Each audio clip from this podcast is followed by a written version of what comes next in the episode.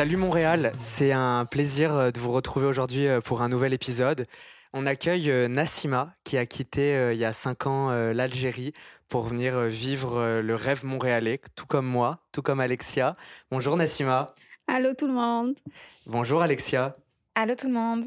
Alors, Alexia, qui est ma coloc, que vous avez peut-être dû voir dans mes nombreuses vidéos, et Nassima, que j'ai découvert sur Instagram et qui vit comme moi le rêve à Montréal.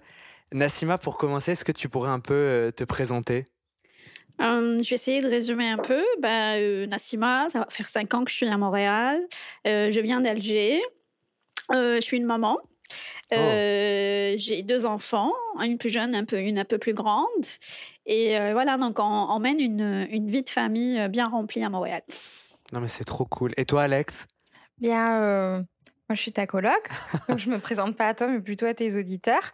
Euh, je suis venue un peu à Montréal grâce à toi, avec un permis fermé d'abord. Et euh, maintenant, je vis pleinement mon aventure euh, montréalaise à tes côtés, Florian. C'est trop cool. Nassima, je suis vraiment content que tu sois avec nous parce que c'est ce que je te disais tout à l'heure quand tu arrivais. J'ai beaucoup de questions auxquelles il m'est un peu difficile de répondre. Et, et aujourd'hui, je pense que tu vas peut-être pouvoir éclairer certains personnes qui écoutent, certaines personnes qui écoutent euh, sur, euh, sur des petits sujets. Et j'aimerais d'abord commencer sur qu'est-ce qui t'a poussé à venir euh, à Montréal et à quitter l'Algérie comme moi j'ai quitté la France pour venir ici? Alors déjà, je voudrais te remercier pour l'invitation. Le plaisir est partagé. Je ferai de mon mieux pour répondre à tes questions selon ma vision à moi et selon mon expérience. donc, qu'est-ce qui nous a poussé, nous, à venir et pourquoi choisir Montréal? Parce que c'est au Canada, on voulait venir au Canada, c'est une ville francophone euh, c'est une ville très cosmopolite, puis il y a tellement de choses à faire qui correspondaient plus à notre mode de vie euh, qu'une petite ville tranquille. Donc, euh, on est venu à Montréal. Comment ça s'est passé? Mon frère avait fait des études ici à l'UCAM il y a très longtemps. Et quand il arrivait sur place, il, voyait un peu le mode de vie et il n'arrêtait pas de me dire Nassima, ça te correspond tellement, tu devrais venir au moins faire l'expérience, voir, et si ça te plaît, tu pourrais t'y installer. Euh, ce qu'on a fait, c'est qu'on est venu s'installer directement. on n'a pas fait de test. je me suis renseignée. J'ai quand même osé. Euh, je suis quand même intense dans mes choses. Euh, exemple, dans notre processus d'installation, j'ai vécu comme un an et demi virtuellement à Montréal. Ok, ça il faut que tu nous expliques. Alors, je ah t'explique. Euh, ben, je regardais les émissions d'ici, j'écoutais la radio d'ici, euh, j'écoutais les nouvelles d'ici aussi. Donc, je vivais ici, mais virtuellement. Et puis même quand on faisait la recherche des quartiers, etc. Donc, je voyais plein de vidéos YouTube. Merci à tous les créateurs de contenu qui font ça d'ailleurs. Et on a déterminé un peu les quartiers qu'on voulait. Puis j'allais sur le Google Maps en Google View et je me baladais dans les rues virtuellement. En arrivant sur place, quand on est arrivé avec mon, mon, mari qui n'était pas du tout impliqué dans, dans ce que j'ai fait, qui me, qui, qui, me trouvait un peu trop intense d'ailleurs à l'époque, et euh, je le guidais dans les rues, il me regardait, il me disait Mais t'es sûr que t'es jamais venu Bref, donc c'était, c'était un peu comme ça. Euh, je suis venue avec un plan hmm. bien détaillé sur où je voulais habiter, qu'est-ce que je voulais faire, etc., euh, etc. Je m'étais même inscrit à des événements avant même de venir. Enfin bref, voilà.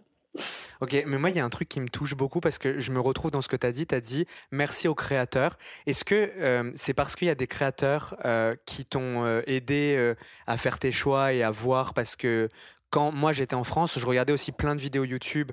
Et c'est quand je suis arrivé au Québec, je me suis dit, à mon tour, je vais aussi créer des vidéos YouTube parce que pour les auditeurs qui peut-être ne le savent pas, tu es aussi influenceuse sur Instagram et tu partages ton quotidien. C'est ça aussi qui t'a poussé à exact. créer Exact. Je voulais comme donner une, image différente. Des créateurs de contenu, on a beaucoup d'Europe, euh, euh, beaucoup qui, viennent aussi euh, de d'autres pays, mais, mais du pays du Maghreb qui communique en français. J'ai fait ce choix-là de m'exprimer exclusivement en français dans mon compte. Il n'y en a pas beaucoup. Non. Donc, j'ai fait ça et pour partager aussi, pour justement montrer qu'on peut bien vivre à Montréal, que Montréal est belle, qu'on aime Montréal, et voilà ce qu'on peut faire à Montréal, même en étant maman. Moi, j'adore. C'est ça. Donc, c'était un peu le but euh, de, la création de ce compte-là. Et j'ai été agréablement surprise. Ça a été très bien reçu. Euh, un petit exemple. Moi, j'ai eu la chance de grandir dans une ville où euh, je pouvais faire du vélo depuis l'âge de, on va dire, 5 ans. Mhm. J'ai toujours fait du vélo dans, dans, dans, dans ma ville. Mais c'est pas courant partout en Algérie. Il y a certaines villes où c'est mal vu de voir une fille avec un vélo. OK. D'accord. Donc en arrivant sur place, moi, c'est naturellement que je, faisais du vélo avec mon enfant je, pour l'emmener, pour faire des balades. Enfin, on faisait des randos. Bref, je partageais tout. Et là, je recevais des messages de femmes qui n'avaient jamais fait de vélo de leur vie, qui se sont achetés des vélos, qui ont pris des cours pour faire, euh, pour apprendre à faire du vélo. Et, ça m'avait tellement touchée que, ben, franchement, ça, ça, me touche parce que voilà, elles sont arrivées ici, elles n'ont jamais fait du vélo de leur vie, puis là, elles s'épanouissent et elles découvrent de nouvelles choses, même à un âge, euh, on va pas avancer, mais quand même. Mais on, en parlera après, mais c'est vrai qu'il y a un sentiment de liberté qui, pour moi, est incroyable à Montréal. Et la plupart des gens qu'on reçoit nous disent la même chose. Ici, on est libre, on peut être qui on veut, etc.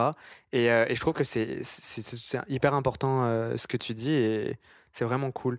Et euh, du coup, quand vous avez choisi, du coup, avec ta famille, de, de, de partir à Montréal, est-ce que vous, avez, vous aviez une idée de ce que c'était le Québec un peu avant? C'est quoi que vous vous disiez? Moi, par exemple, je me disais, il, neige toute l'année, alors que c'est absolument faux. L'été, il fait hyper chaud et c'est complètement vivable. Mais c'est quoi un peu les clichés que tu avais des, clichés, j'en avais, c'est certain, même si mon frère a vécu ici, et puis il nous disait un peu ce qui, ce qui, ce qu'il y avait. Mon frère adorait l'hiver. Mhm. C'est quelqu'un qui aime l'hiver. Et euh, donc, j'appréhendais pas vraiment. Par contre, oui, on avait d'autres connaissances et d'autres amis qui nous avaient. Euh, enfin, ils nous avaient fait un tableau, on va dire, que l'hiver était rude, qu'il était lent, que ceci, cela. Et finalement, tous les membres de ma famille ont envie très bien l'hiver. C'est notre sixième hiver cette année et on aime toujours autant. Euh, un autre cliché, on nous disait aussi euh, par rapport, on va dire, à la discrimination, racisme, ce genre de choses, euh, vous allez être discriminé, surtout moi, par rapport à, mes convictions religieuses qui sont très visibles. pour, ceux qui euh, nous écoutent et qui ne voient pas, Nassima, on peut le dire, tu portes le voile du coup. C'est ça. Et, et donc, et ben, en arrivant sur place, c'était tout autre chose que j'ai trouvé.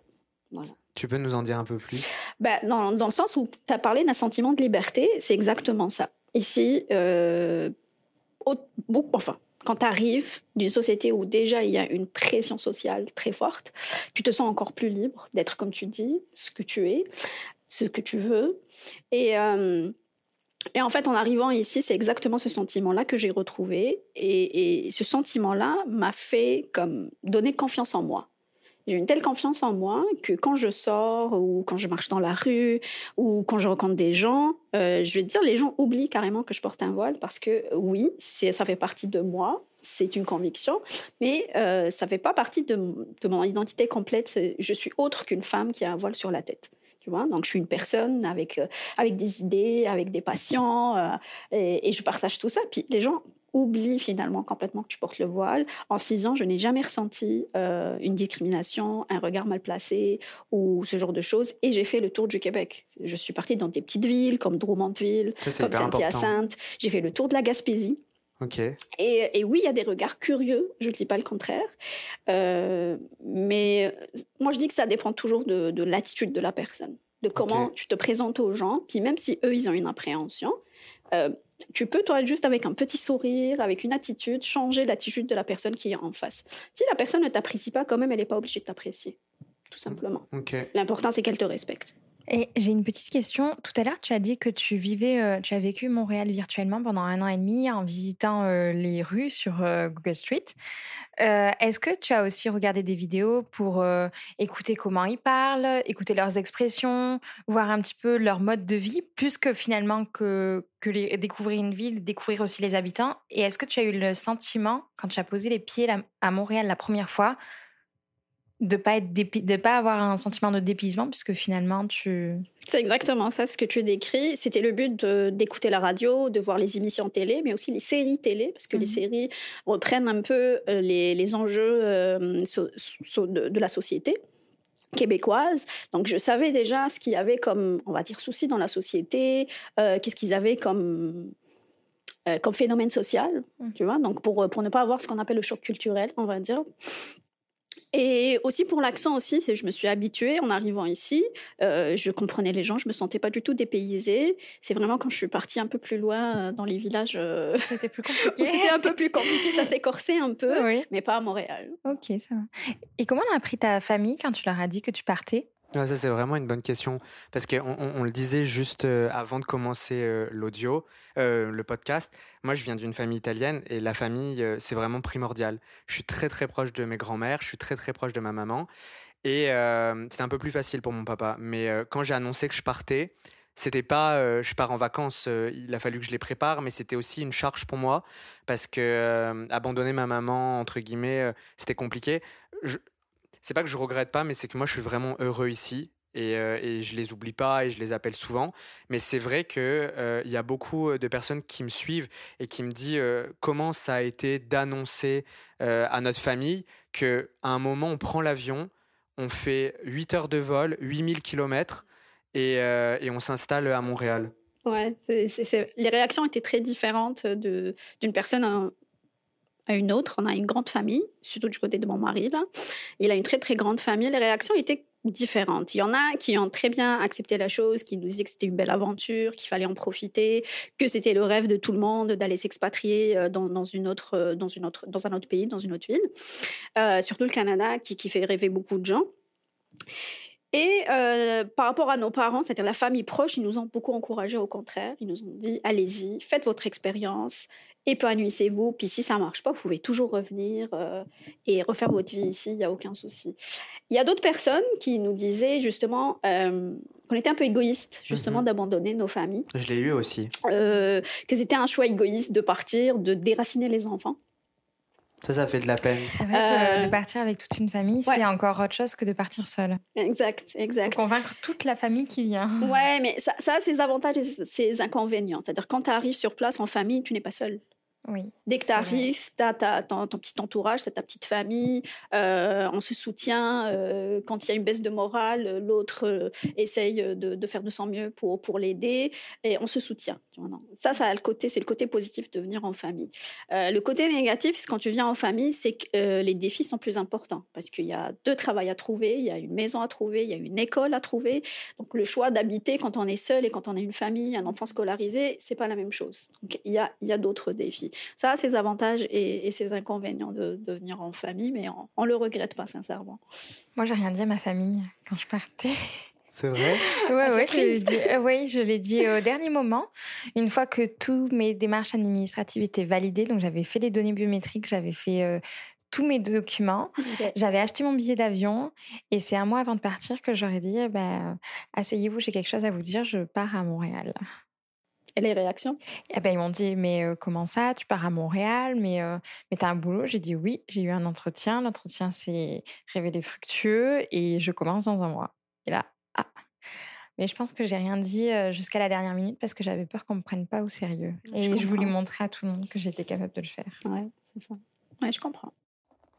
Et justement, donc là, on parle de la famille quand on leur annonce et il y a une date fatidique qui est celle du départ, ah, où on va dans l'avion. Et avant d'expliquer un peu euh, bah, ce qu'on a vécu euh, lorsqu'on est arrivé euh, à Montréal, juste les semaines qui précèdent euh, le départ, ça se passe comment euh, en Algérie? Très dur. Ouais. ouais. Très très dur parce que euh, un peu comme ce que tu racontais tout à l'heure, la famille a une très très grande importance. Elle est très présente aussi. et c'était c'était très dur. moi, je ne voulais pas qu'ils nous accompagnent à l'aéroport, par exemple, parce que je savais que ça allait être déchirant les, les adieux, enfin des adieux, des au revoir, mais on savait qu'on allait quand même rester au moins un an avant de revenir. Et ils, ont, ils sont venus quand même. ils sont venus quand même. Ça a fini en, larmes, etc. Oui, c'était c'était vraiment très euh, vraiment déchirant. Et euh, c'est ça. Mais franchement, c'est c'est toujours dur. Hein. On est revenu deux fois en vacances et les séparations sont toujours aussi dures, toujours. Mais euh, ça, me touche parce que moi, quand mon papa m'a accompagné, parce que moi je suis venu faire mes études au début, et, et je me rappellerai toujours, mon papa me dit au revoir à l'aéroport, et c'est la première fois que je le vois pleurer. Et je vois qu'il se cherche les larmes rapidement et tout, donc moi je fais comme si j'avais pas vu. Mais, euh, mais c'est sûr que, que l'expatriation, c'est plein de moments magnifiques. Enfin, si en vrai, si on est ici euh, au micro euh, en plein Montréal, c'est parce qu'on a trouvé un, bonheur et une qualité de vie, on en parlera tout à l'heure. C'est juste incroyable. mais c'est vrai que quand la famille est un peu loin, il y a ce côté un peu difficile. J'ai une petite question aussi. comment euh, ont, pris tes, ont pris la nouvelle euh, Comment tes enfants ont pris la nouvelle? Alors, quand on est arrivé, Les enfants, c'est pas pareil. Ouais, hein. j'avais, j'avais une seule fille, l'autre, elle est née ici. Ok. Euh, et en fait, elle se demandait, mais pourquoi on part? Elle Je avait quel âge? Pourquoi elle, elle avait 7 ans. Elle avait 7 ans. Elle me dit, mais pourquoi on part? Pourquoi on doit quitter euh, mamie, papy euh, et les autres? Euh, Moi, je veux bien aller en vacances, mais je veux pas aller pour ne pas revenir. Les copains, les copines. Les copains, copines, puis elle, elle était, elle était, c'est une enfant gâtée. Hein c'est une enfant gâtée, donc elle avait ses activités, elle avait son petit train-train de vie euh, de, de, de petite fille gâtée. Et elle voulait pas quitter tout ça, euh, son confort, euh, tout ça. Puis on lui a dit, écoute, on va aller voir. Puis si ça te plaît pas, on te promet de revenir.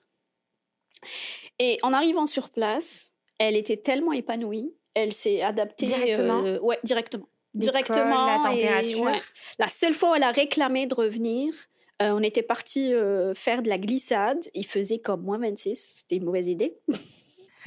elle a eu très froid aux mains. Et, euh, et c'était la seule fois où elle avait réclamé de rentrer. Elle voulait absolument rentrer en Algérie. Euh, elle a dit j'en ai ah, il fait trop froid et tout. C'était vraiment la seule fois où elle a réclamé. Le reste du temps, dès qu'on lui posait la question, elle a tout de suite trouvé ses repères. Elle, a- elle s'est fait des amis. Elle aimait cette diversité. Elle aimait euh, toutes, le- toutes les activités à laquelle, enfin, auxquelles elle avait accès. euh, bref, elle, aime, elle aime Montréal autant que nous. Là. Et ton mari? Mon mari, pareil. Mon mari, alors mon mari, il faut savoir que lui, dans sa tête, quand on est arrivé, il n'avait pas le projet de s'y installer. Il s'est dit, on y va, on se fait notre expérience professionnelle. Si on arrive à faire des études universitaires, avoir un diplôme canadien, c'est encore mieux. On aura un passeport canadien. Et puis, on verra si on va s'installer soit en Algérie, soit ailleurs. Mais c'est trop loin pour qu'on y reste. Ça, c'était son idée avant qu'on s'y installe. Dès le premier mois, quand on est arrivé, il m'a dit, c'est chez moi ici, j'y retourne plus. Je, Ah. je reste là. Ça, c'est ah non, mais C'est ça, beau. c'est vraiment beau. Tu vois. Ça, il m'a dit, je, beau. me vois pas vivre ailleurs pour le moment. Euh, ici, c'est chez nous. Puis, on- on- quand on rentre en Algérie, on adore l'Algérie, c'est normal, c'est notre pays euh, euh, d'origine. On est né là-bas, on a grandi là-bas, on a nos familles là-bas. Et quand je dis ça, on a l'impression que, que je n'aime pas mon pays, mais non, on, on peut ne pas être euh, en accord avec certaines choses, euh, mais toujours aimer sa nation. C'est deux choses différentes, c'est ce que je dis tout le temps. Et ça nous fait toujours plaisir de rentrer en Algérie, de voir nos proches, de passer des moments ensemble, d'aller à la plage, ce genre de choses. Mais quand on rentre à Montréal, on est soulagé parce qu'on se sent rentrer chez soi. Non, mais alors, tu sais, c'est aussi pour ça que j'ai fait ce podcast parce que moi, je le disais. Et, euh, et en fait, je me suis rendu compte en parlant à plein d'expatriés qu'on avait la même sensation. C'est-à-dire que moi, euh, je dis souvent à mes amis, OK, je rentre à la maison. Moi, la maison, pour moi, c'est Montréal, tu vois. Exact. Et, euh, et dans quelques semaines, je repars euh, en France euh, pour finir mes études parce que je fais la moitié des études en France et l'autre moitié au Québec. Mais moi, j'ai comme l'impression que je pars en vacances en France et je reviens au Québec à la maison. Puis tu vois, Tout la, à fait ça. c'est ça. Et, et c'est ça qui est, c'est ça qui est trop trop beau. C'est ouais, ça touche un peu. Et du coup, euh, quand t'es arrivé les premiers jours ici, euh, est-ce qu'il y a des il y a des petites difficultés euh, euh, que vous avez rencontrées dans, dans les- le style de vie qui est un peu différent? Par exemple, moi, je te donne un exemple. Je me suis heurté à une incompréhension au Québec. Il y a deux cartes de crédit. Enfin, il y a deux cartes La une de crédit et une de débit. Et j'arrive, je me rappelle, au supermarché et je me dis, bah, qu'est-ce que c'est que ça? Laquelle il faut que je sorte? Moi, j'en ai qu'une, je viens de France. euh, tu sais, il y a des petites différences comme ça. Je me suis dit, mais, mais pourquoi ils en ont deux, quoi?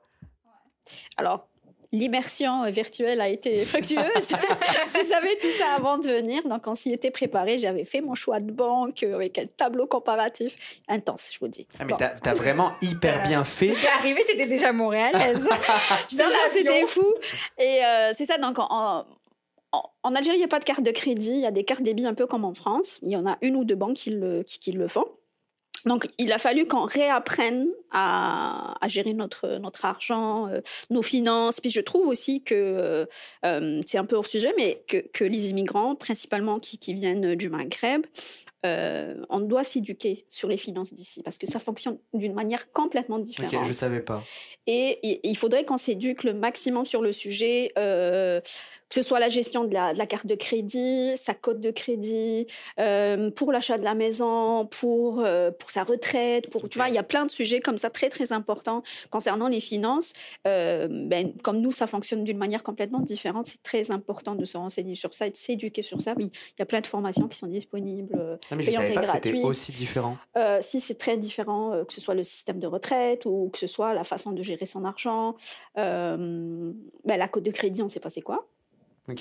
Euh, ce genre de choses, donc euh, les REER des enfants aussi, la, cotisation pour euh, les enfants quand ils seront scolarisés, pour qu'ils aient de, l'argent plus tard pour faire leurs études. Enfin bref, c'est tout plein de sujets comme ça sur lesquels c'est important que, que, les nouveaux arrivants s'enseignent et s'éduquent surtout. Et alors, tu as dit, enfin, tu m'as dit tout à l'heure que quand tu es arrivé à Montréal, vu que tu t'es informé grandement sur le sujet, toi, tu te sentais comme à la maison directe. ton mari et, ta grande fille, du coup, est-ce que tu les as autant mis dans le bain? Est-ce que eux, ils se sont sentis dépaysés? Ma fille, était la première réaction le premier jour quand ils sont arrivés? Ma fille était très impliquée avec moi dans mon processus. Mon mari, non, parce qu'il était très, très occupé. Il, occupait un poste de directeur financier à l'époque en Algérie. Donc, il devait régler toutes ses affaires avant de, venir ici. Donc, il n'avait vraiment pas le temps de faire ça avec moi. Donc, il était parti à la découverte. Il était vraiment parti à la découverte. La première difficulté, c'était la langue et dès l'aéroport. dès qu'on est arrivé, l'agent lui a parlé. Il lui dit Pardon, je dis laisse faire. En anglais, en français ah non, en français, en français. Donc euh, il il l'a pas vraiment compris. Donc euh, j'ai géré les choses. Puis en sortant dans les magasins, dans les trucs comme ça et tout, c'était la langue euh, le principal souci de mon mari. Aujourd'hui, il maîtrise mieux que moi. Mais c'est bien parce que finalement toi tu te sentais à l'aise, mais lui il a eu peut-être des premières réactions dignes par exemple de moi qui me suis complètement pas du tout informée avant de venir. Tu étais mon seul point de chute finalement. Euh, donc euh, c'est vrai, moi la première chose que j'ai faite quand je suis arrivée à Montréal, c'est que je suis allée prendre un McDo parce que le McDo pour moi c'était quelque chose que je connaissais en France. Je me suis dit je vais, je vais, je vais aller vers quelque chose que je connais. Ça va être un petit peu mon point de, de chute pour le premier jour. Et on m'a demandé si je voulais un menu trio. Alors euh, en France il n'y a pas de menu trio, donc j'ai fait répéter trois fois à la dame. Je, je, je, dis oui, je pense que je veux un menu trio. Euh, on va prendre un menu trio. Donc voilà. ça. Je me rappelle, nous, quand on est arrivé, on a vraiment fait les touristes euh, les premières semaines. Mais moi, euh, trois ans après, je fais toujours le touriste. hein. je, te, rassure, moi aussi. Et, mais quand on est arrivé, j'ai un frère trop gentil. Il a fait en sorte d'être là deux jours avant moi. Euh, il devait faire un voyage euh, sur tout l'État de New York avec sa femme, puis il a fait en sorte d'être ici au moins une semaine avec moi. Et il a fait le guide touristique, vu qu'il connaissait très bien la ville et tout. Donc la première chose qu'on a faite en sortant, euh, on a été manger une poutine. Dans son endroit préféré. Je ne vais pas faire de pub. Donc, on a été découvrir la Poutine, on a été faire le tour du centre-ville, il nous a fait découvrir un peu le vieux Montréal, on a mangé une queue de castor. donc, c'est quelle période de l'année que tu es arrivée à Montréal? 2017, le 12 juillet 2017. Mais en été?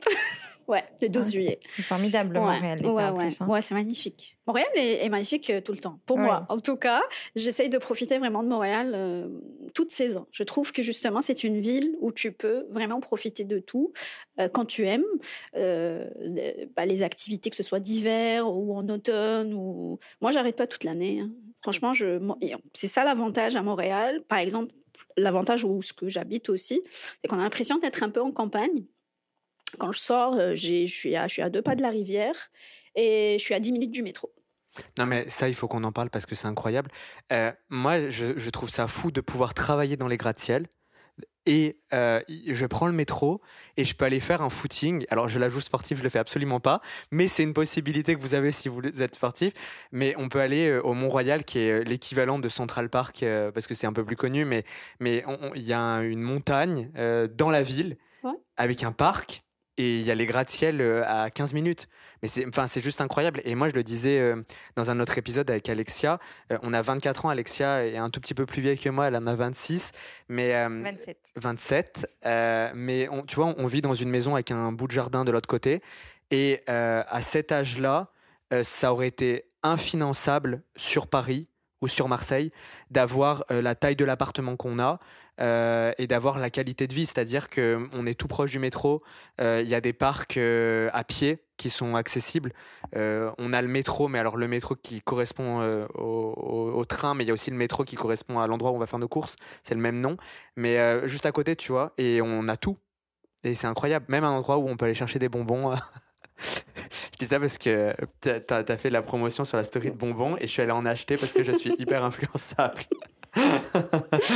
Oh mon dieu. Non, mais moi, j'aime Montréal pour tous ses côtés. Euh, moi, je fais une journée de travail, que ce soit au bureau ou en télétravail. Euh, que ce soit à midi, ben, je sors pour soit prendre une marche, je peux même aller me faire du ski de fond. Euh, ce genre de choses. J'aime Montréal pour tout ça. Le soir, des fois même quand je couche mes enfants, il y a mon mari qui les garde à la maison ou je, ramène quelqu'un pour les garder. Je fais beaucoup de bénévolat. C'est une chose que j'ai faite en arrivant. J'ai fait beaucoup, beaucoup de bénévolat ce qui m'a permis d'avoir mon cercle, de connaître aussi la culture euh, euh, autre que virtuelle que j'avais vue sur les caméras. Donc vraiment vivre, euh, vivre Montréal au vrai sens du mot. Et je pouvais sortir, donc aller faire mon bénévolat, rentrer en toute sécurité dans le métro à 1h, 2h du matin. Mais, en, parlant de sécurité, c'est un point qui est, vraiment primordial. Euh, c'est Montréal, comme on peut le lire d'ailleurs sur euh, le site de Je choisis Montréal, c'est une des villes euh, les plus sécuritaires d'Amérique du Nord. Et je donnerai juste un exemple que moi j'ai trouvé ça incroyable. Il y a une possibilité de demander au chauffeur de bus de s'arrêter entre deux arrêts le soir lorsqu'on est seul ou lorsqu'il y a un enfant. Et moi, je trouve ça incroyable et je pense qu'il faut qu'on parle de la sécurité parce que c'est quelque chose qui revient hyper souvent euh, dans la bouche des expatriés. Montréal, c'est une ville sécuritaire et ça craint pas. Du tout, du tout. C'est ça, mais en fait, regarde, je vais te raconter une anecdote. Surtout nous qui venons d'un pays, moi je suis un peu plus âgée, donc j'ai connu la guerre civile en Algérie, j'ai connu ce qu'on appelle la décennie noire. Et euh, on a vécu des, des années d'horreur et de terreur où quand tu marches dans la rue, tu as ce réflexe de, te retourner derrière toi pour voir qui est derrière. Donc, se, retrouver ce sentiment de sécurité ici était un soulagement. Je vais te raconter ça. Ça, s'est passé la première semaine qu'on est arrivé. Donc, en plein été, festival, en, est tard le soir avec donc une petite fille de 7 ans, moi et mon mari. Puis on rentre très très tard. Euh, je pense que c'était juste avant le dernier métro. Euh, on arrive donc à notre station euh, la plus proche de, de, de, là où on habitait. Et là, mon mari panique. Pourquoi? Il panique, il me dit mais on est tout seul, il fait noir, ici on se fait agresser, nanani, nanana. Et puis là, il était en train de parler et une fille sort du métro, euh, pas habillée du tout, elle sortait de boîte de nuit. avec ses talons hauts et elle s'en foutait complètement, tu vois, elle se sentait complètement en sécurité. Et là, il, la regarde, il me dit, si elle, elle n'a pas peur, moi non plus, j'ai pas peur. moi, je me suis sentie directement aussi très à l'aise dans les métros. J'ai jamais eu de sensation de peur. Et pourtant, euh, bon, je pense surtout pour les étudiants, quand on, a la sortie un peu facile euh, le week-end, euh, on sort beaucoup et on a beaucoup expérimenté ça et je me suis jamais sentie en insécurité. Ouais, Peu importe comment j'étais habillée. Moi, j'ai recommencé à reprendre les transports en commun ici. Avant, ça faisait comme huit ans que j'avais pas pris les transports en commun. Et quand tu arrives à Montréal, tu t'es dit c'est tellement sécuritaire que je peux reprendre les transports en commun Oui, il faut savoir que je suis un peu aussi euh, ce qu'on appelle agoraphobe. Ok. Donc je suis quelqu'un qui supporte pas vraiment la foule. C'est-à-dire que si j'arrive pas à mettre un pas devant l'autre, je panique un peu. J'ai l'impression qu'on va m'écraser et que je vais mourir. C'est un truc que, que, je soigne depuis longtemps là. Mais ici, j'ai pas ce sentiment-là parce que même dans le métro, en fait, les gens ne te collent pas. Tu vois, c'est pas comme ailleurs. Donc les gens ne te collent pas dans les transports. Euh, bah, si tu ne leur parles pas, ils te parlent pas. Euh, si tu demandes de l'aide, ils sont là pour t'aider, pour t'orienter. Les gens sont gentils.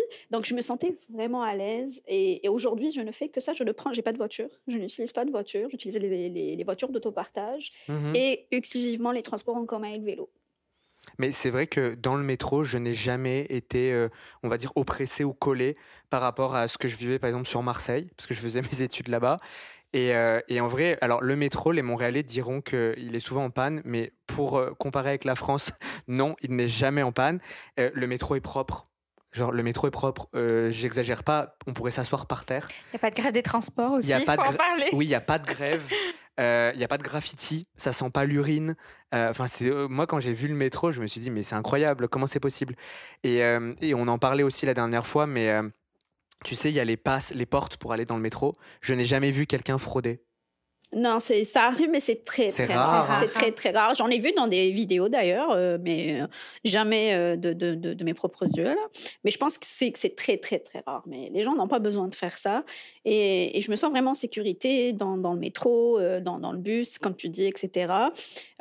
Oui, ces derniers temps, on entend certaines choses, mais ça reste quand même l'une des villes les plus sécuritaires au monde, je trouve. Et c'est toujours relatif en fait. Parce que nous, on a connu autre chose. Donc, quelqu'un qui a toujours vécu ici, Ouais. oui, il va trouver des points négatifs, c'est normal, il va un peu râler. Mais quelqu'un qui vient d'ailleurs, comme nous, c'est toujours relatif par rapport à ce qu'on a connu et c'est incomparable. Non, mais c'est incomparable. Tu sais, moi, il y a quelque chose, je fais plein de vidéos sur ça, mais quand je me fais livrer Amazon, le colis le laisse devant la porte. Mais c'est impensable à Marseille ou à Grenoble où mes parents vivent. Mais tu fais ça, mais le colis, euh, euh, bah, il, il est plus là, quoi. Ouais, Et ça. tu vois, des fois, je reçois des notifications quand je suis à l'école ou au travail et ça me dit votre colis est arrivé. Et je, me, bah, je sais que je vais le retrouver le soir. Et même si je sors, je me dis, bah, si je rentre à 1h du matin, bah, il y sera toujours. Et je me suis jamais fait voler un colis. Il y a très peu de risques. Il y a très peu de risques. Euh, il y a une solidarité aussi entre les gens. Je me rappelle euh, au moment de la pandémie, euh, où tout le monde était chez soi, etc. Il faut savoir qu'ici, dans chaque quartier, généralement, il y a un groupe Facebook des habitants du quartier. Donc, ils s'échangent des tips, des conseils, des trucs comme ça. Et donc là, il y avait quelqu'un qui disait Faites attention, en ce moment, il y a quand même quelques vols de, de colis Amazon. Ça, ça, ça s'est passé peut-être une ou deux fois. Puis euh, les, les gens se sentent, sont solidaires. Par exemple, moi, quand il y a un colis Amazon qui arrive de mon voisin, je le texte, je lui dis Il est chez moi, quand tu rentres, tu le récupères. Quand je sais que c'est quelque chose de valeur. Moi, j'adore. Tu vois? Ouais, ouais. Ouais, ouais. Puis euh, Mais ce la- que font les voisins. Et- Mais la solidarité, est inc- la solidarité est incroyable. La dernière fois, euh, on regardait une série avec Alexia et Alexia, elle entend une voiture qui patine dans la rue. Et, euh, et en fait, j'ai l'impression que même de vivre à Montréal, ça modifie notre comportement. Parce que je vais te, dire un truc. Je pense que en France, jamais je serais sorti parce que voilà, j'aurais fait mon bougon, etc.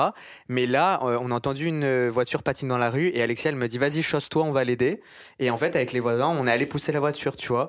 Mais c'est plein de choses comme ça. Et en fait, je me dis, c'est incroyable. Et je pense que ça modifie aussi mon comportement. Moi, je te donne un autre exemple. À Marseille, le feu rouge, c'est une lumière. Genre, c'est une déco de. Noël qu'on a laissée. C'est rouge, c'est vert, je traverse quand même. Euh, ici, c'est rouge, c'est rouge. Même je retiens mes amis français, je leur dis non, non, non, euh, on est au Québec, euh, moi je vais pas traverser. Maintenant, moi je suis québécois dans ma tête. Euh, c'est rouge, c'est rouge, on traverse pas. Et, et mes amis français, quand ils viennent me rendre visite, ils, ils comprennent pas parce que bah eux, ils viennent de Paris, de Ah oui, Marseille, on s'en fout que ce soit rouge ou vert. Et tu vois, ça pousse à avoir un comportement, je trouve, hyper responsable. Ouais, ça me fait sourire parce que c'était des sujets de, de, de chicane avec mon mari quand on est arrivé, justement, à la lumière. Alors, ce que je dis très souvent, c'est que moi, en arrivant ici, j'ai retrouvé une société qui fonctionne comme moi je fonctionne et beau. avec des valeurs que Ouais. j'avais. C'est-à-dire que quand j'étais à Alger, par exemple, je, justement, je me battais pour que les gens puissent respecter les fils, je me battais parce que les gens ne respectaient pas les lumières, ce genre de choses. Puis je traversais jamais, à part dans le passage piéton, en plein Alger, personne ne le fait Ok. tu verrais des vidéos des gens qui sont en train de faire des vidéos touristiques là-bas. Tout le monde traverse n'importe où, Ouais, ouais. n'importe quand, à n'importe- ils respectent rien. Il y a Ouais. pas d'accident. Mais euh, non, il n'y a pas d'accident parce qu'ils trouvent une certaine euh, harmonie dans ce dans, dans tout ce désordre, enfin, bref, toute cette bagaille là. Mais ils se sont habitués à ça. Moi, dans ma tête, C'est pas comme ça que ça devrait fonctionner. c'est pas comme ça que ça fonctionne. Ça a jamais fonctionné comme ça. J'ai été élevée comme ça. Et donc, je me battais toujours pour que les gens puissent respecter. Je me dis, mais attends, c'est toi qui est, euh, qui est pas, qui est pas normal. Tu tu vois? de respecter les choses. mais non. Donc, en arrivant ici, j'ai retrouvé une société qui fonctionnait comme moi. Les gens faisaient la file pour monter dans le bus, mon Dieu. Oui, non, non. Ah oui. Ça, il faut en parler. Moi aussi, ça, il je faut en parler. Je pense qu'on a eu la même anecdote. Non, non, non. Ça m'a choqué. Au Québec, les gens font la queue pour rentrer dans le bus. Et je me suis dit, mais waouh, c'est incroyable. Bah oui. Et du coup, moi, maintenant, bah, tu sais, comme déjà, enfin, si tout le monde fait la queue, t'es obligé de faire la queue parce que sinon, euh, T'es ils vont te faire comprendre qu'il faut que Ah, tu mais- fasses la queue. Mais en fait, j'ai trouvé ça fou que euh, c'est même pas régi par. Je sais même pas si c'est régi par une loi ou pas. Non, non. Mais, mais, mais euh, les gens, ils ont tellement un respect les uns pour les autres que les gens font la queue. euh, et le métro, les gens laissent descendre. Oui, oui, laisse Oui, descendre. Il y a les, des places prioritaires aussi dans ça. le métro, dans le, dans le bus aussi. J'ai une autre anecdote quand j'étais enceinte. Donc, je sortais de mon, de mon rendez-vous de, de, de, de médecin, de contrôle, et c'était, j'étais en fin de parcours et je ne pouvais pas m'asseoir. J'avais mal quand je m'asseyais, donc je ne voulais pas m'asseour. Donc, j'étais debout dans le métro. Il y avait un monsieur assis dans, le, dans la place prioritaire. Et dès qu'il m'a vu, il s'est levé. Je lui ai dit non, non, mais vas-y, il n'y a aucun souci. Et tout au long de ma grossesse, quand je rentrais dans le métro, le bus, euh, je raconte souvent ça parce que ça me rappelle la pub de Danette. Tu sais, tout le monde se lève pour Danette. Donc c'était ça. Dès que je rentrais dans un endroit, tout le monde se levait pour me laisser m'asseoir. Je dis non mais ça va, c'est correct et tout. Et là, cette journée-là, je ne voulais pas m'asseoir parce que j'avais mal. Je dis non mais c'est correct monsieur. Et à chaque fois qu'une personne euh, embarquait dans une station, il regardait la fiche prioritaire, il me regardait, il le regardait comme ça, genre. Ah. Et lui, il me regardait par pitié. Asseyez-vous. je dis, mais non, mais je ne veux pas m'asseoir. Et là, juste avant que je descende, il y a une dame qui ose lui parler, qui rentre. Puis elle regarde, il dit, elle dit mais monsieur, faut se lever, il faut laisser la dame s'asseoir. Je lui dis non, non, mais c'est moi qui lui ai demandé. Ouais, c'est fou. Hein. Et là, il était, il m'a dit, je vous ai dit de vous asseoir. Ouais, ouais. c'était euh, presque il te suppliait de t'asseoir, quoi, pour pas avoir. c'était, c'était, c'était quand même assez, assez anecdotique, mais voilà, donc c'est, c'est ça les, les, transports en commun à Montréal. Pour moi, en tout cas. Mmh. Moi, la deuxième semaine où je suis arrivée, j'ai gardé euh, mes vieilles habitudes que j'avais en France. Euh, je suis sortie du métro pour prendre un bus et pour me rendre jusqu'à chez moi.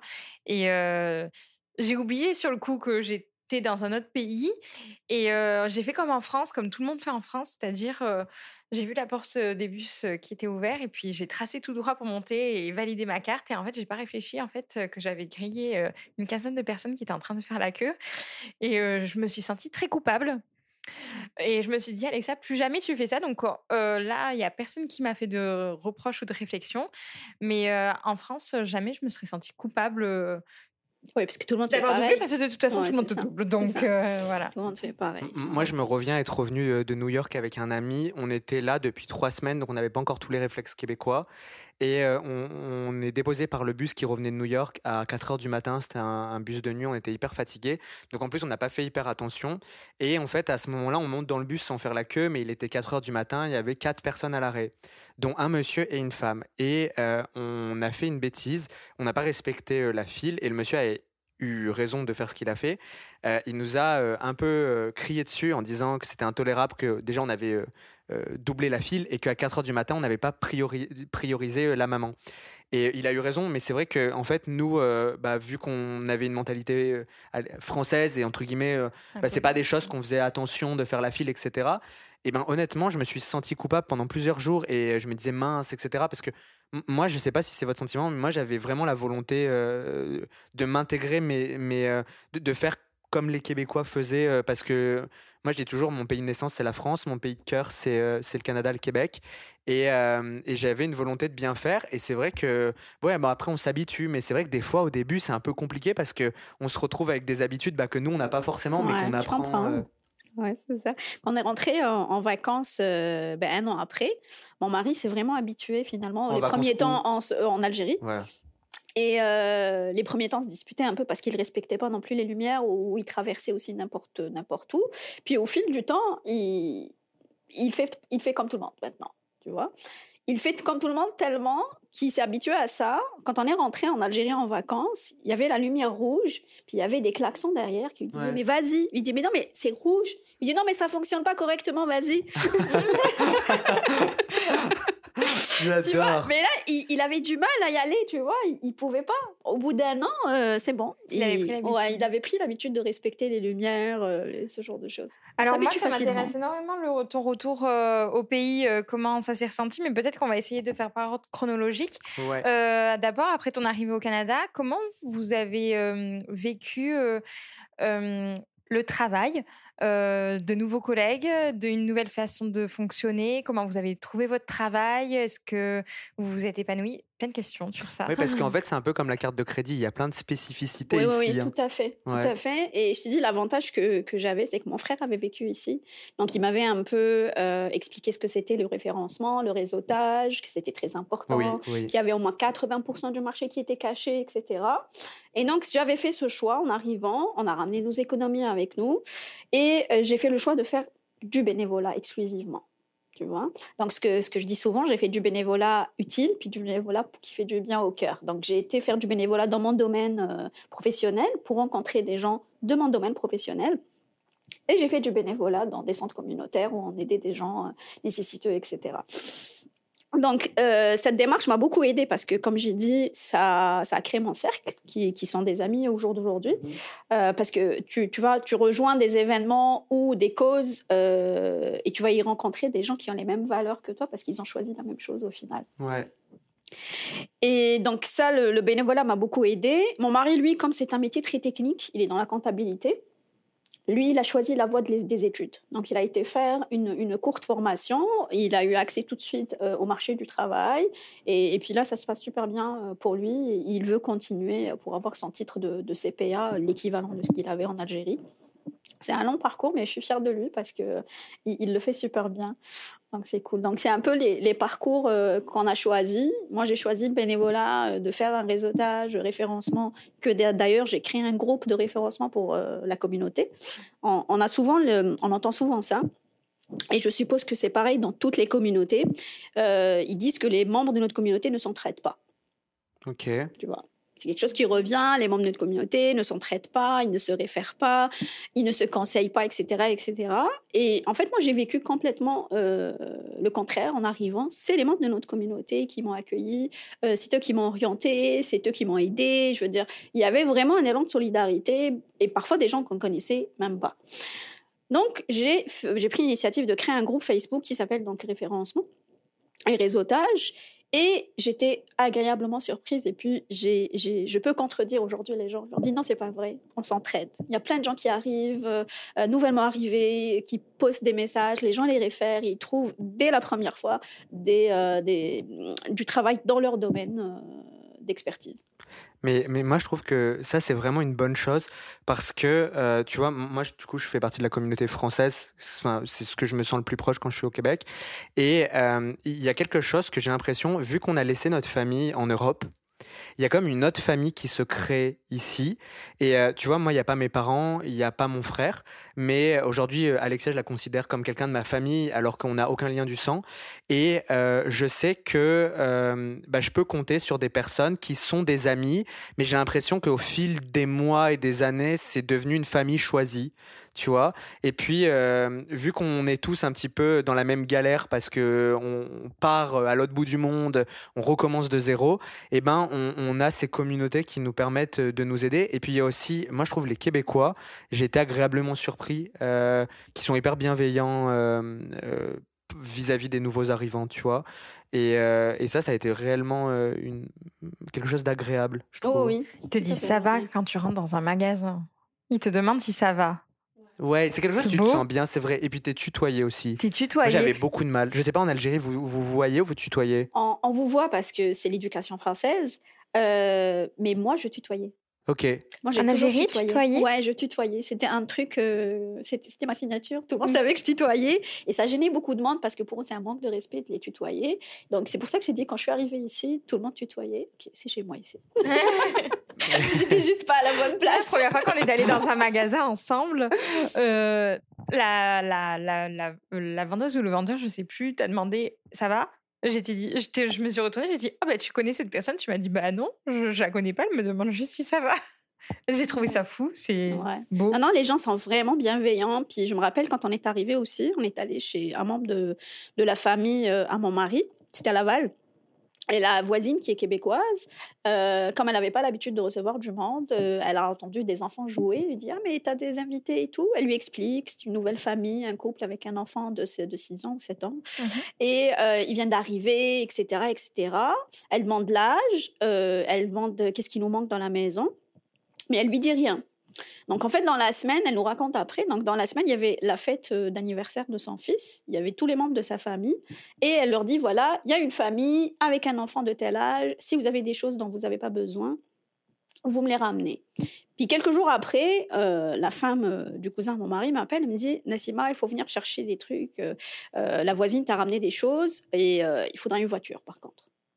En fait, quand elle est arrivée sur place, il y avait toute la panoplie, tout ce qui est petit électroménager, donc micro-ondes, batteurs, euh, bah, de tout. Pour ma fille, tenue de neige, euh, patin, tout ce que tu veux. Donc euh, pour, pour une petite fille de son âge. Et ça m'avait beaucoup touchée, la personne ne me connaît pas.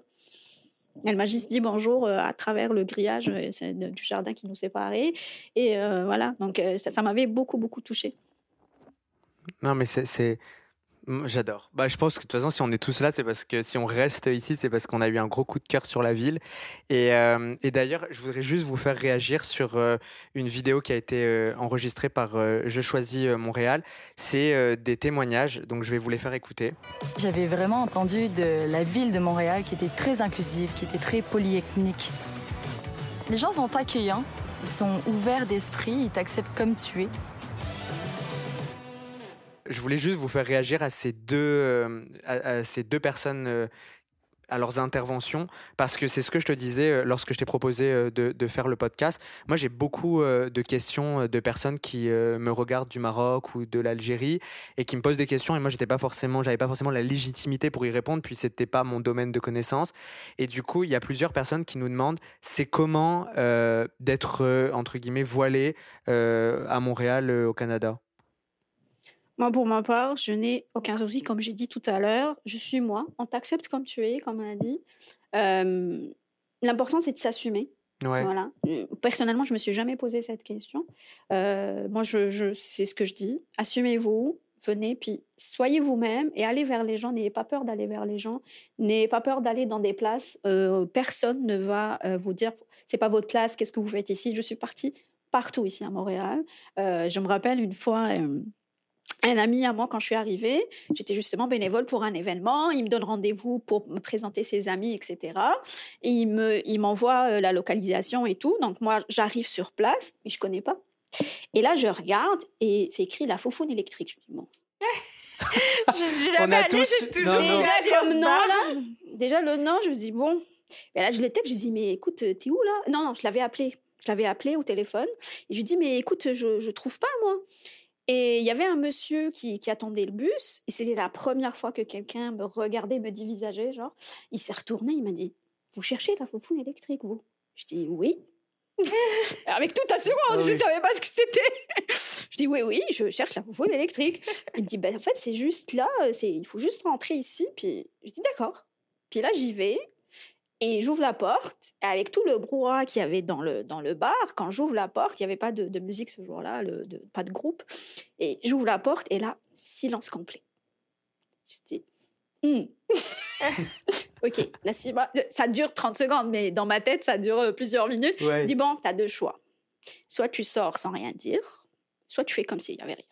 Là, je dis, allô tout le monde, je cherche des potes. Ah, ils sont là, merci. Et j'y vais voir mes amis à table, et là, tout le monde reprend sa vie normale. Il n'y a personne qui est venu me dire c'est pas ta place, qu'est-ce que tu es venu faire ici, etc., etc. Tu vois. Donc, je suis vraiment partie partout ici à Montréal avec mon voile et je suis acceptée et je n'ai aucun souci, sincèrement. Je suis aussi partie dans des petites villes, comme j'ai dit tout à l'heure. Mais ça, il faut le dire parce que souvent on dit euh, Montréal, c'est un microcosme, mais quand on part euh, dans le Québec, c'est autre chose. Mais moi, j'ai un peu voyagé euh, dans le Québec et je trouve que c'est différent, mais il y a une tout aussi belle ouverture d'esprit et, et les Québécois sont en général euh, hyper gentils. Oui, ils, sont bienveillants. Mais Puis, comme j'ai dit, ils sont aussi parfois curieux. C'est des choses qu'ils connaissent pas. Euh, oui, ils regardent des choses à la télé qui peuvent euh, leur faire changer d'avis, mais jamais il va venir t'insulter ou t'agresser. Les gens qui font ça, c'est des gens qui sont pas normaux. Il y a oui, il y a des cas isolés. il y a des cas, il y a des cas isolés. Je, suis d'accord. Je ne dis pas qu'il n'y a pas de, de, racisme pour ne pas démentir les propos des gens qui le disent. Il y a un racisme systémique qui a été prouvé. On ne dit pas le contraire. Mais dans la rue, quand tu marches dans la rue avec les gens, etc., moi, je ne le ressens pas, ce racisme-là. Tu mhm. vois Et c'est ce que je dis. Assumez-vous, soyez ouverts d'esprit, allez vers les autres. Puis les autres, ils n'ont pas, ils sont pas, ils ont pas cette obligation de, de t'accepter, euh, comment dire, de t'aimer, mhm. tu vois, de t'apprécier. Mhm. L'important, c'est qu'ils te respectent. Puis mhm. sois toi-même et tu vas attirer les gens qui te ressemblent tout simplement. moi, j'ai juste une petite anecdote, puis après, Alexia, tu poseras ta question. Mais euh, moi, quand je suis arrivé euh, à Montréal, il faut savoir que j'étais un peu flemmard. Donc, euh, lorsque je faisais mes courses, je les fait dans les magasins le plus proche. Et en fait, le magasin le plus proche, c'est un magasin cachère.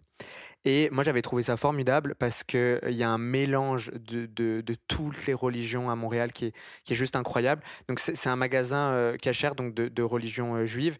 Euh, à la caisse, il y avait quelqu'un de voilé. Moi, je faisais mes courses. je suis de confession chrétienne, catholique. Et en fait, je me suis dit, mais c'est tellement beau.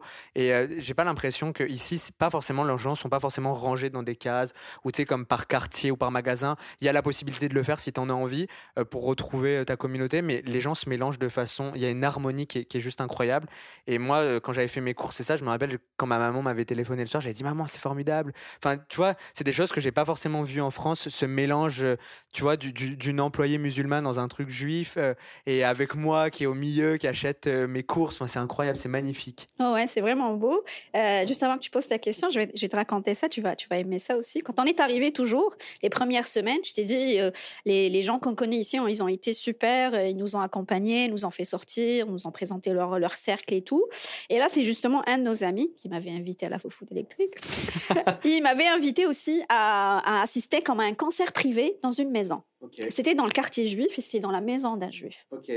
Donc on y va, c'était super. Et le groupe qui était là, tu avais euh, le guitariste français de confession juive, euh, le gars qui jouait la lutte euh, marocain de confession musulmane et la percussion québécois d'origine euh, de, de, confession catholique. Donc franchement c'était trop beau. Non c'est magnifique. Franchement c'est magnifique. Puis dans la salle c'était tout aussi diversifié. On n'était pas nombreux. Et la femme du, du, guitariste, je me rappelle quand elle montait dans les parce qu'il y a comme une sorte de mezzanine et quand elle montait dans les escaliers, dès qu'elle m'a vue, elle avait un sourire. Puis elle est venue me voir. Elle me dit ça me fait tellement plaisir que qu'une fille, enfin qu'une femme voilée vienne chez nous dans, dans, une maison de juifs, qui vient écouter un musicien. Je dis mais on est tous pareils, on est des humains, on écoute de la musique, on apprécie. Et à Montréal, toutes les religions peuvent euh, coexister bah ensemble.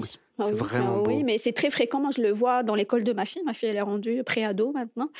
Donc, je le vois dans l'école de ma fille. Euh, ses copines, euh, ses amies intimes aussi, elles sont, euh, de, que ce soit par rapport à la religion, par rapport aux origines, par rapport à la couleur de peau, par rapport à plein de choses. Puis, ils se découvrent il se découvre, euh, elle apprend le mandarin euh, de sa copine chinoise euh, et son amie, elle apprend un peu l'arabe avec elle, ce genre de choses, tu vois. Donc, c'est très riche, C'est qu'ici, je trouve que les enfants, ils grandissent avec différentes cultures. Chose qui n'est pas forcément dans un autre pays, alors que le Québec, c'est déjà, on a il y a deux langues, il y a l'anglais et le français. Et puis, les enfants, ils grandissent instinctivement avec plusieurs cultures autour d'eux. Et ça, je trouve ça vraiment formidable. Oui, franchement, oui. C'était, c'était une des raisons pour lesquelles on avait choisi Montréal pour venir et vivre ici. C'est toute cette diversité. Notre cercle d'amis ressemblait un peu à ça, même à Alger. À Alger, il y avait la, communauté euh, qui vient d'ailleurs est quand même minime, c'est pas comme ici. Mais notre cercle ressemblait à ça. Notre cercle ressemblait à ça, euh, des gens qui venaient de France, d'Égypte, euh, euh, d'Italie, des États-Unis, du Canada aussi. Donc il y avait des gens d'un peu partout, puis qu'on se retrouvait autour d'une table, ben, c'était très beau. Puis on retrouve exactement la même chose ici. On apprécie tellement. On est chanceux. Moi, je trouve qu'on est chanceux. Qu'est-ce que tu dirais à une personne qui, qui t'envoie un message euh, qui te dit ben moi, j'ai un petit peu peur de, déménager et de quitter mon chez moi parce que j'ai peur de pas pouvoir vivre ma religion comme j'entends ou j'ai et où, notamment j'ai j'ai peur du nouveau et de pas pouvoir vivre ma religion comme j'entends. Alors, je reçois très souvent ce genre de message et je vais te répondre exactement ce que je réponds à toutes, à toutes ces jeunes femmes. C'est ayez confiance en vous et confiance en vous. Vous avez fait des choix. Vous savez, le, voile est un choix, contrairement à ce qu'on croit dans certains pays. Aujourd'hui, c'est la journée des droits de la femme. Donc, euh, oui, c'est ça. Donc, c'est un choix.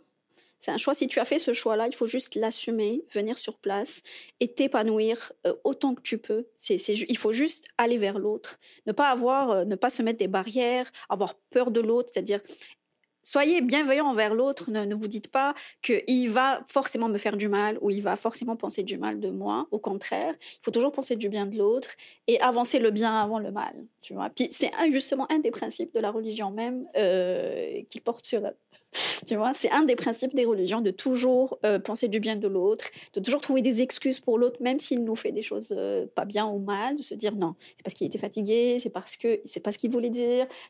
Donc, il faut toujours aller dans cet esprit-là. La seconde chose, les gens ont peur du travail. Quand il vient pour le Québec, je dis oui, il faut se renseigner par rapport à votre métier, par rapport à la loi qui est en place. D'accord? Donc, il faudra vous renseigner par rapport à ça si vous devez faire une reconversion professionnelle pas. La seconde chose, c'est toujours avoir confiance en vos convictions religieuses parce que c'est ce que ça vous dit. Ça vous dit, allez-y, puis le travail viendra. Vous aurez ce travail que vous voulez. Vous aurez euh, le, de quoi manger. Vous n'allez vous allez pas rester sans travail ni rien du tout. Donc, vous allez trouver un travail. Ici, le, moi, je le, le voile, je le vois partout. Je suis partie à la mairie, j'ai été servie par des femmes voilées. J'ai eu un chauffeur de bus femme voilée. Euh, j'ai été servie dans des restaurants par des femmes voilées, euh, dans des épiceries. J'ai eu des médecins femmes voilées aussi. Franchement, je, je, les vois partout. En, en Donc, fait, je, je pense qu'on peut dire peut-être aux gens qui nous écoutent et qui sont en Europe et qui seraient intéressés par s'expatrier. Moi, j'en avais pas forcément conscience quand je, le, je regardais Montréal depuis l'Europe. Mais en fait, c'est un peu une terre d'immigration et il y a énormément de communautés différentes. Il y a des gens de partout. Et, euh, et en fait, euh, bah, c'est tellement euh, pluriel que, que, en fait, bah, on est comme obligé de vivre tous ensemble et ça se fait dans une harmonie incroyable parce qu'il y a, y a plein d'unités un petit peu de partout et le mélange se fait et ça fait quelque chose de, de beau et d'homogène. C'est c'est bon, on peut. J'ai une question, mais ça. Vas-y, vas-y, vas-y. Mais moi, j'étais intéressée par savoir. Euh, tout à l'heure, tu as dit que tu étais euh, donc rentrée, bien évidemment, pour des vacances dans ton pays. Comment euh, ta famille, enfin vos familles, à, à, toi et à ton mari, du coup, vous ont trouvé après une expérience au Canada, toi, ton mari et ta fille? Alors, moi, ils m'ont pas trouvé changé, bizarrement, parce que justement, c'était un peu mon mode de vie on va dire. Oui, j'ai l'impression, hein. Montréalaise ouais. depuis, euh, euh, le début. C'était, c'était un peu ma manière d'être, ma manière de faire, etc. Donc, ils m'ont pas tellement trouvé si changé. Je suis pas quelqu'un qui râle. Quand je leur dis, moi, en arrivant à Alger, dès que je descends, dès que je mets le pied sur le sol algérien, c'est comme les puces de téléphone, je mets une puce des aides. Voilà. Donc je râle pas, je sais ce qui va pas euh, dans les routes, chez les gens, ce genre de choses. Je vais pas râler, je connais déjà. Tu t'adaptes comme l'adaptateur je, Exactement, je m'adapte à toute situation. Mon mari, par contre, non. Mon mari, ils l'ont trouvé changé. Euh, ils ont trouvé qu'il râlait un peu, euh, qu'il supportait plus le bruit de l'extérieur, euh, qu'il supportait pas un peu les. Il y a beaucoup de, de circulation, beaucoup d'encombrement dans les rues d'Alger ça dure des heures et il supporte pas ça. Ce qui n'est pas mon cas. Donc même à l'époque, hein, quand on était à Alger, quand il s'énervait, je prenais le volant. Okay. Je suis plus calme pour ça. Et, et c'est ça. Donc il supportait l'ensemble, il le supportait pas euh, vraiment. Quand on est revenu la deuxième fois, il est parti dix jours avant nous. Il a juré de ne plus le refaire. il m'a dit c'est plus, plus, jamais, plus jamais je pars sans vous. Euh, c'est insupportable. Il, il, il a vraiment pas supporté. Ok. Voilà. Il était content de retrouver les siens, mais il était content de rentrer. À la maison. Ouais, à la maison. À la Au maison Québec. à Montréal. Ouais, ouais. Ah, c'est beau, on dit tous la même chose. On aime bien revenir euh, dans notre pays pour, euh, pour revoir de la famille, pour revoir des amis, des paysages, mais après, on a comme un trop plein et on a envie de rentrer parce qu'on on prend du recul sur beaucoup de situations, on, on s'adapte un petit peu euh, au, au comportement, au savoir-vivre d'ici. Et puis en fait, euh, parfois, on se sent dépaysé dans notre propre pays. Exact, c'est tout à fait ça. C'est ça aussi l'expatriation. Euh, honnêtement, moi, j'y vais encore pour ma fille, pour qu'elle puisse voir ses cousins, etc. La famille la plus proche, je préfère qu'elle vienne nous voir parce que ça leur fait découvrir un, une nouvelle ville, un nouveau pays. Euh, on, on, prend mieux soin d'eux ici. Hein, on les gâte, on les fait sortir, on découvre plein de choses. Euh, donc, je préfère que eux viennent que nous on parte, mais je continue quand même à partir pour ma fille, pour qu'elle puisse voir ses cousins. Elle a une très grande famille du côté de son père. Euh, je vais pas être égoïste. Écoute, moi mon frère est en France, il vient quand il veut. Ma sœur est installée aujourd'hui ici. Euh, mes parents ils viennent très souvent, donc euh, de, de, mon côté, elle, elle voit quand même la famille. Mais du côté de son père, qui est une famille quand même très grande, ils sont quand même huit euh, frères et sœurs, et les cousins tout aussi nombreux. 24, je crois. Ouais. Donc, c'est compliqué de ramener tout le monde. Donc, euh, je, je, pars encore là-bas pour elle, pour qu'elle puisse rencontrer tout le monde, euh, qu'elle garde les liens. Euh, elle pratique sa langue aussi, parce qu'elle parle encore couramment, que ce soit le dialecte euh, ou, ou la langue littéraire. Petite fille très épanouie. Donc, c'est ça. Donc, je, je, je, lui ai dit que les langues étaient très importantes dans la vie. Oh oui. Voilà. Moi, j'aurais, ouais, j'aurais aimé mieux parler anglais. Ah, moi aussi. Mais euh, non, parce que en, en, France, je trouve qu'on est très mauvais en anglais. mais j'aurais pu progresser langue, hein. aussi personnellement tout seul. Hein, c'est... Le mais... système éducatif est pas pareil. Alors. Euh... Oui, toi, tu l'as ressenti en tant que maman? Ouais. Euh, oui. ouais. Oui. Tu peux nous en parler euh? Oui, oui, oui. Oh oui, totalement. Alors, quand je suis arrivée, euh, il faut savoir quand les enfants arrivent, on leur fait passer un test. Ouais de francophonie okay. pour voir s'ils vont en classe régulière ou ce qu'on appelle des classes d'accueil. Les classes okay. d'accueil, c'est des classes où il y a des enfants de d'âge différents, de niveaux différents. Il y a un prof qui va les accompagner. Et quand il va voir qu'ils ont atteint le niveau euh, ben, de leur âge, ils peuvent rejoindre la classe régulière. Donc Yannelle, quand elle est arrivée, vu son âge, on lui a fait passer juste un test oral. Et elle était déjà francophone. Donc elle parlait couramment et comprenait tout en français. Et donc ils allaient la mettre en classe régulière, chose que j'ai refusée. Ok. J'ai dit non, non, elle comprend, elle parle, mais elle n'écrit pas. Donc, si elle va directement dans la classe régulière, elle va se braquer parce que les enfants vont être plus avancés. Et puis, il y a autre chose, il fallait qu'elle parte en classe d'accueil parce que le code de vie n'est pas le même. Enfin, Le mode de fonctionnement de l'école n'est pas du tout le même. Donc, elle a été en classe d'accueil, ce qui a été très bénéfique. Et même ses profs d'aujourd'hui, quand ils, on leur dit qu'elle a été en classe d'accueil, ils nous croient à peine. Ils nous disent on n'a pas l'impression qu'elle vient d'une classe d'accueil. Et, euh, et c'est ça, donc le système est complètement différent. Euh, le programme est moins chargé, il y a moins de devoirs, l'enfant est plus épanoui. Ma fille, elle réclamait de partir en- à l'école. Quand les, vacances arrivaient, sont plus à l'écoute aussi, Ouais. je pense. quand, quand arrivaient les vacances, elle voulait pas, elle voulait aller à l'école. Ses copines lui manquaient. Ah, ça doit être le, la, plus belle, la plus belle phrase qu'on ait une maman euh, de sa fille qui dit je veux retourner à l'école. oui, c'est incroyable. oui, oui, oui. Même pour la semaine de relâche qui est passée, là, Ouais. euh, elle s'ennuyait de ses amis. Elle me dit, Oh, j'ai hâte que l'école reprenne. Ça, ça, elle est en secondaire génial. 1. hein, donc, euh, Ok. Et, euh, et juste une dernière question sur le boulot et sur la vie, parce qu'en fait, je pense à semaine de relâche, qui pour ceux qui nous écoutent euh, est comme les vacances scolaires euh, en France, dans le monde de la francophonie en Europe. Et toi, en tant que salarié, du coup, on a moins ou plus de travail qu'en Algérie par rapport à, au Québec? C'est différent. C'est C'est différent. différent. Ici, c'est spécialisé. En Algérie, comme j'ai dit, on a hérité de, de, de la mentalité française. On est très général, dans, c'est-à-dire que tu vas trouver une personne qui Ouais. fait plein de tâches Ouais. dans plein de choses. Ici, c'est très spécialisé. Hein, c'est chacun, par exemple, tu prends un métier comme infirmière, il y a, je sais pas, une dizaine de spécialités en, euh, d'in- d'infirmière. Ok. Tu vois Donc c'est très très spécialisé, ça fonctionne différemment et euh, je trouve que ça fonctionne mieux dans le sens où tu te consacres à quelque chose de bien précis et le fait de pouvoir le faire aussi souvent, ben, tu, tu deviens comme un peu expert euh, de la chose.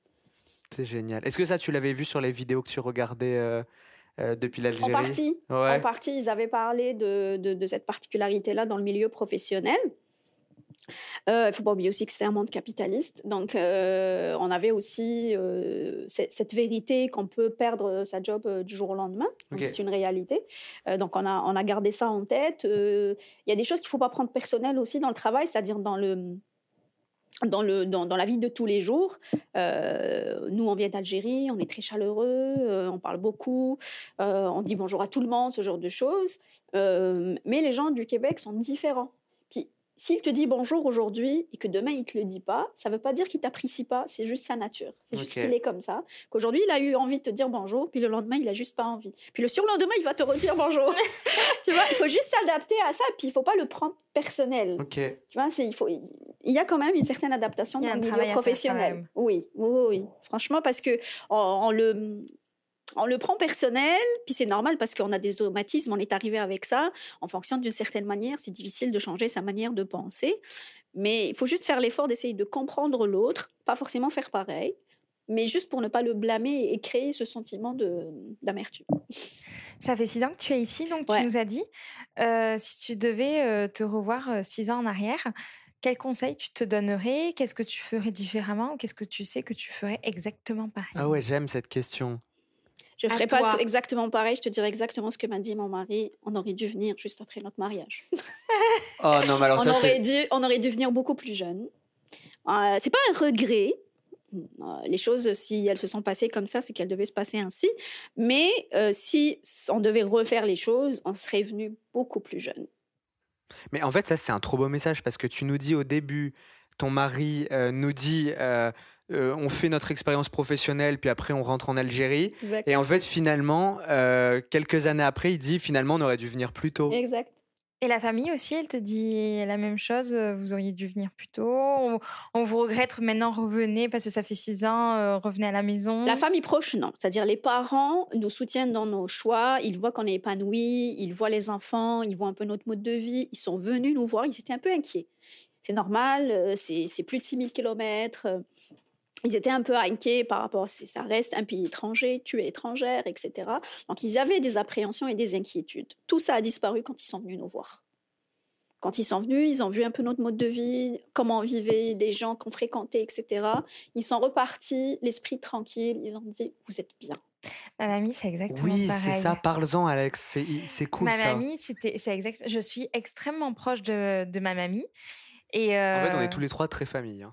Ouais, je pense. Et mais mm, je lui ai dit que je partais, donc bah, naturellement, elle a été très inquiète. Elle me m'a peut-être pas trop fait part de son inquiétude, peut-être pour me préserver, mais je la connais et je savais qu'elle était inquiète. Et elle m'a dit, je suis retournée en France cet été, en fait, dans ma famille, alors qu'elle était venue me voir au mois de mai. Elle m'avait pas énormément parlé de son expérience et de son voyage au mois de mai, et je lui ai posé la question est-ce que tu aimerais, toi, que je revienne en France Parce que moi, je suis bien ici? Elle m'a dit non, maintenant que je suis venue, j'ai passé euh, 15 jours, 3 semaines ici. maintenant, ça me rassure. J'ai vu ton appartement, je connais tes colocs, j'ai vu ta vie, comment elle fonctionnait. Mais reste, reste là où tu es. Mais je pense que si les familles peuvent le faire, parce qu'il y a aussi un aspect financier, c'est vrai que faire venir un ou deux proches et voir ce qu'on vit. moi, je me rappelle, mon papa comprenait pas forcément pourquoi je m'étais expatrié au Canada. C'est vrai que depuis la France, on se dit, bon, c'est un pays froid, il est grand, etc. Puis il est venu, il m'a dit, ok, bah, j'ai compris. Pas... Non, mais c'est vrai. Et, euh, et moi, je pense que ça a été euh, un peu le meilleur remède de les faire venir, parce qu'ils se sont, et déjà, ils ont compris que j'étais heureux, puis ils ont compris, euh, bah, moi, je trouve que les opportunités sont quand même plus importantes ici. Tout ce que j'ai pu faire dans ma petite vie, parce que j'ai 24 ans, je pense que j'aurais pas pu le faire en France, malgré que j'adore la France et, je l'aimerais toujours, mais c'est juste que ça, et puis d'un point de vue sécurité, ouverture d'esprit, etc. Donc voilà. Moi, j'ai la sensation de vivre le rêve de mon père. Quand je lui ai dit que je partais au Canada, que j'avais un entretien d'embauche, euh, que, que, que ça allait, que je partais, j'avais pris mon billet d'avion. Il, est, il était venu au Québec euh, en touriste et il est tombé amoureux du Québec. Il est jamais, il est jamais parti travailler. Et en fait, euh, je, je vis une aventure, son aventure ça. québécoise à travers Ouais, ses yeux. beau. Donc, je lui fais part de mes aventures et, et je pense qu'il est fier. Bon. On approche de la fin. J'ai trois questions de fin. Euh, c'est un avantage, un inconvénient et un conseil sur ton expatriation. D'abord l'avantage peut-être. L'avantage, c'est l'expérience humaine. Au-delà de l'expérience professionnelle, euh, du fait de, de pouvoir vivre plein de choses, euh, en, en si peu de temps, c'est l'expérience humaine. Tu rencontres de, de nouvelles personnes, tu rencontres de super personnes. Et euh, nous, pour nous, c'est c'était un, un grand avantage. Tu- comme tu as dit tout à l'heure, ici, tu te choisis une famille. Ouais. Ouais, tu as une famille que tu as laissée, c'est vrai, mais ici, tu choisis une famille et, et c'est tellement beau parce que, parce que voilà, moi, je- c'est quelque chose, c'est un avantage euh, que, que j'ai trouvé ici. Euh, un inconvénient, moi, je dirais le seul inconvénient que je trouve ici, c'est, euh, on revient au voyage, c'est de voyager un peu partout au monde qui revient un peu cher, c'est tout. C'est le seul inconvénient que je trouve au Canada, pas qu'au Québec. Ouais, ouais. C'est- propre à tout le Canada. C'est par exemple en Europe, euh, tu peux euh, prendre Oui. un billet à 30 euros et, Ouais. et euh, je sais pas, par exemple mon frère qui est à Lyon, il est à quelques heures de, de- de la Suisse. Tu vois, c'est très accessible. Mm, mm. Ici, c'est moins accessible. C'est peut-être le seul inconvénient que je puisse trouver. Mais euh, en, en parlant de, bi- de- de billets d'avion pas chers, je vais nous confier une petite bêtise qu'on a fait avec Alexia. Mais lorsqu'on étudiait en France, un week-end, on a pris un vol pour le Maroc à 50 euros. Ouais, Et on est parti, mais c'est vrai que, enfin, tout ça pour dire que en France, il y a des compagnies low cost qui nous permettent de, de voyager. Et puis, vu que les pays sont plus petits, on peut faire des bons euh, d'un pays à l'autre. Après, ce qui est quand même cool, c'est que moi, je le vois quand j'étais enfant, je rêvais de New York. Et euh, depuis que je suis à Montréal, on a la possibilité à Montréal, euh, pour quelques dizaines de dollars par contre, en bus, euh, de pouvoir rejoindre New York et de pouvoir y passer bah, une ou deux nuits, parce que c'est pas très loin de Montréal. Et, euh, et puis là, euh, bah, je pense que ça parlera beaucoup de personnes, mais c'est vrai que c'est un rêve qu'on nourrit euh, en Europe. Je sais pas si vous avez ce rêve de New York en Ah Algérie. oui, oui, c'est aussi. pas que le rêve New York parce que avec un passeport algérien, les, les pays où tu peux partir sans visa, sans restreint. Mhm. C'est pas comme un passeport français par exemple ou un passeport canadien. Donc oui, avoir un passeport canadien change la vie. Tu peux partir à New York comme tu peux partir en France ou toute l'Europe là. Tu peux partir un peu partout dans le monde euh, sans des restrictions euh, enfin, administratives. Et en parlant de bonnes nouvelles, il me semble que dans quelques mois, euh, tu as le passeport canadien. Non, je l'ai déjà. Ah, tu l'as déjà? Ouais. Ah, c'est la nationalité alors. Bah, nationalité et passeport. donc, Oh, tout s'est fait cet été. Ah oui, non, mais alors, ok, moi j'ai compris que c'était cet été. Ok, Non, non, non, mais c'est trop cool. C'est l'été qui est passé, là. euh, Ah, ok, j'avais pas vu. C'est trop ça. bien. Ouais, ouais, on est, on est citoyen canadien. Et justement, on prévoit d'aller à New York. ah, vous allez adorer. Et un conseil pour finir? Un conseil, préparez-vous. Préparez-vous dans le sens euh, où renseignez-vous au maximum par rapport à votre mode de vie. Parce que moi, je dis des choses, mais c'est en rapport avec ce que moi j'aime et comment moi je vois les choses. Puis chacun de nous est différent. Donc, essayez de voir euh, par rapport à ce que vous, vous aimez. Renseignez-vous au maximum par rapport à la ville, au quartier où vous voulez habiter. Bref, le, le max de- de- d'informations euh, est, bénéfique. Ok. Bon, bah, on arrive sur la fin euh, du podcast. Je voulais vraiment euh, te remercier sincèrement euh, d'être venu. C'était une discussion très touchante et j'espère qu'ils ont aidé beaucoup de personnes qui nous écoutent, qui ont la volonté de s'expatrier et de vivre leur rêve montréalais. Peut-être un mot de fin, Alex ou Nassima, si vous avez quelque chose à dire. Allez-y, foncez, vous le regretterez plus tard. Ah. Ou pas du tout, Ah. certainement. Euh, ben merci, merci de m'avoir invité, euh, merci de m'avoir permis euh, de- de- d'exposer mon avis et mon point de vue. Et pour, pour les auditeurs, croyez en vous, croyez en vos rêves. vous avez envie de venir, venez et vous n'aurez pas de regrets plus tard. Juste peut-être dire ton Instagram si des personnes ont des questions. Peut-être Oui, ça. oui, pour- ça me dérange absolument Ouais. pas d'orienter les gens. euh, donc c'est le cahier de clochette. Ouais. Ils peuvent aussi mettre mon nom euh, complet, Omani, O-M-A-N-I, Nassima, et ils retrouveront mon Instagram et, et toute information me concernant. Ok. C'est ça, toute une histoire. Je remercie aussi euh, Je choisis Montréal euh, de nous accompagner euh, sur cet épisode. C'est une initiative de Montréal International. Et pour les personnes qui nous écoutent et qui auraient des questions sur le système bancaire, le logement, les informations liées au système de santé, vous avez plein de ressources sur leur site. Et je vous invite à, aller jeter un petit coup d'œil si vous prévoyez de vous expatrier au Canada sur le site Je choisis Montréal. Voilà. Merci à vous deux d'avoir Merci. euh, pris le temps. et puis on se retrouve euh, bientôt dans un nouvel épisode.